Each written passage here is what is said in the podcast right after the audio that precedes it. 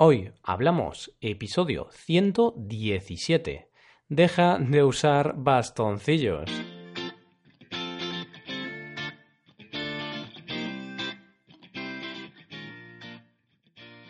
Bienvenidos a Hoy Hablamos, el podcast para aprender español cada día. Ya lo sabéis, publicamos nuestro podcast de lunes a viernes. Podéis escucharlo en iTunes, Stitcher o en nuestra página web hoyhablamos.com. Recordad que en nuestra web tenéis disponible la transcripción completa del audio que estáis escuchando. Hola de nuevo, queridos oyentes. Me imagino que estaréis contentos ya que hoy es viernes y eso quiere decir que el fin de semana está aquí. En este nuevo episodio hablaremos de los bastoncillos para los oídos y de otras cosas con las que estamos dañando nuestro cuerpo sin darnos cuenta. Ahora mismo, eh, mientras estáis escuchando esto, yo estaré en el Festival de Ortigueira, un festival muy grande de música folk que se celebra en el norte de Galicia, en el norte de mi región. Pues posiblemente os hablaré de este festival en el programa del viernes que viene. Pero bueno, mientras estáis escuchando esto, espero estar pasándomelo muy bien. Así que empezamos. Hoy hablamos de los bastoncillos para los oídos.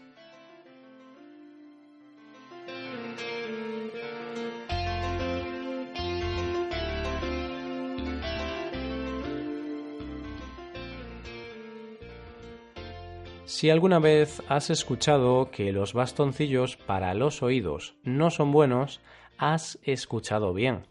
Los bastoncillos para los oídos son dañinos y a partir del año 2020 van a estar prohibidos en Francia, al menos los que están hechos de plástico por cuestiones ambientales. Otros países tienen en sus planes hacer lo mismo. Yo, la verdad es que lo había escuchado antes, pero nunca me lo había tomado muy en serio. Sin embargo, tras leer un estudio de la Universidad de Harvard, creo que voy a empezar a cambiar de hábito.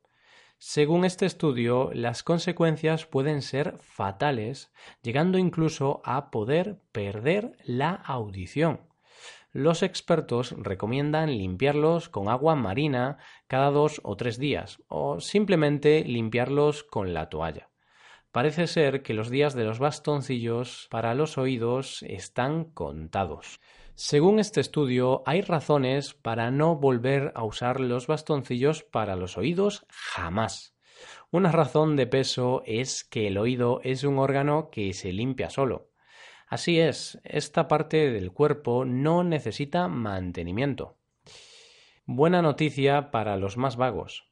Además, estos bastoncillos no fueron diseñados para los oídos, sino que tenían otras funciones como curar o limpiar pequeñas heridas. No es solo por eso, sino que además se sabe que son perjudiciales para los oídos. Entre otras cosas, pueden provocar pérdidas de oído, heridas, infecciones e incluso perforaciones en el tímpano. Y es que cuando metemos el bastoncillo en el oído, estamos presionando la cera hacia el interior, algo que, como puedes imaginarte, no es nada bueno. Otra razón más para no usarlos es que es bueno tener cera en el oído. La cera está ahí por algo tiene su explicación. La cera es como una especie de aceite natural que evita el picor, hidrata y previene la sequedad, entre otras cosas. Obviamente no es muy estético ir por ahí con la oreja amarilla llena de cera, pero tener un poco de cera no es algo que deba avergonzarte. Es más, es algo saludable.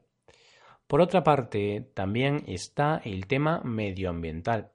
Aunque suene a broma, los bastoncillos ocasionan un gran problema al medio ambiente.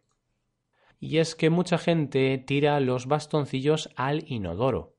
Muy mal por ellos, ¿eh?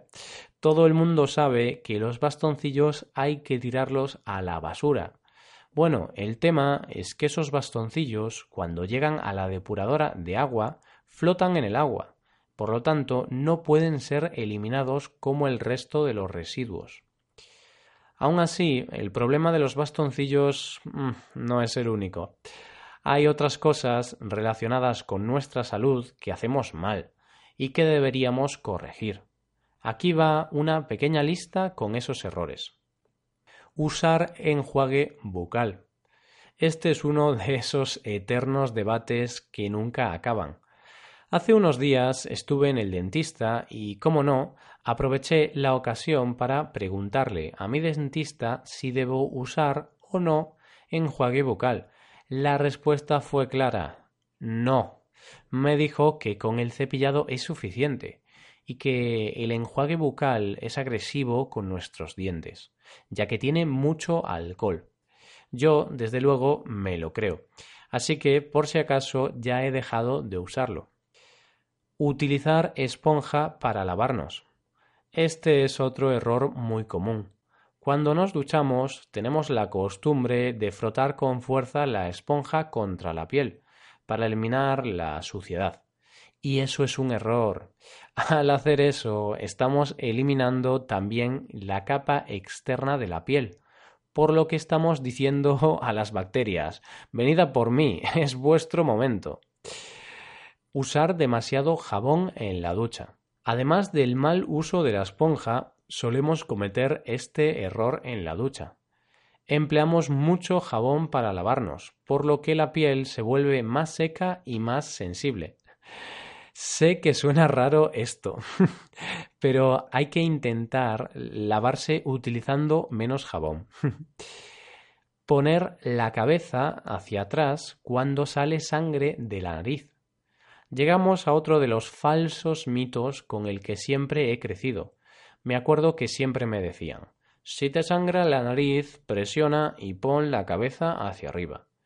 Nada más lejos de la realidad. Eso es exactamente lo que no hay que hacer. Cuando salga sangre de la nariz, será suficiente con dejar la cabeza en su posición normal y dejar que salga la sangre de forma natural. No te preocupes, que a los pocos segundos dejará de salir. Si no es así, ve al médico porque tienes un problema. Y por último, cepillarnos los dientes de un lado a otro. Este es el último error de nuestra lista. La mayoría de gente no sabe cuál es la técnica correcta de cepillado ya sea por los anuncios publicitarios, las películas o por... yo qué sé, la verdad es que no sé por qué, pero casi todo el mundo se cepilla los dientes de un lado a otro. Hay que saber que eso es un error. La forma correcta es de arriba a abajo. De esta forma nos estaremos limpiando la zona que une los dientes con las encías. Ah, y el tiempo de cepillado también es muy importante. Muchos emplean menos de un minuto en hacerlo, cuando lo mejor es hacerlo de dos a tres minutos. ¿Qué te parecen estos consejos? ¿Cometes alguno de estos errores? Yo admito que antes cometía varios de ellos, pero hace ya tiempo que no los cometo. Y si tú los cometes, nunca es tarde para corregirlos ya hemos llegado al final del episodio. Hasta aquí el episodio de hoy. ¿Os ha gustado este tema? Espero que sí. No obstante, si queréis que hablemos de algún otro tema, podéis mandarnos vuestras sugerencias a nuestra página web hoyhablamos.com. Nos ayudaríais mucho dejando una valoración de 5 estrellas en iTunes o en Stitcher. Y recordad que podéis consultar la transcripción completa de este podcast en nuestra página web. Muchas gracias por escucharnos. Recordad que el lunes volvemos con el tema del mes. Y como sabéis, este mes estamos hablando de las personas. Así que pasad un buen día, un buen fin de semana y hasta el lunes.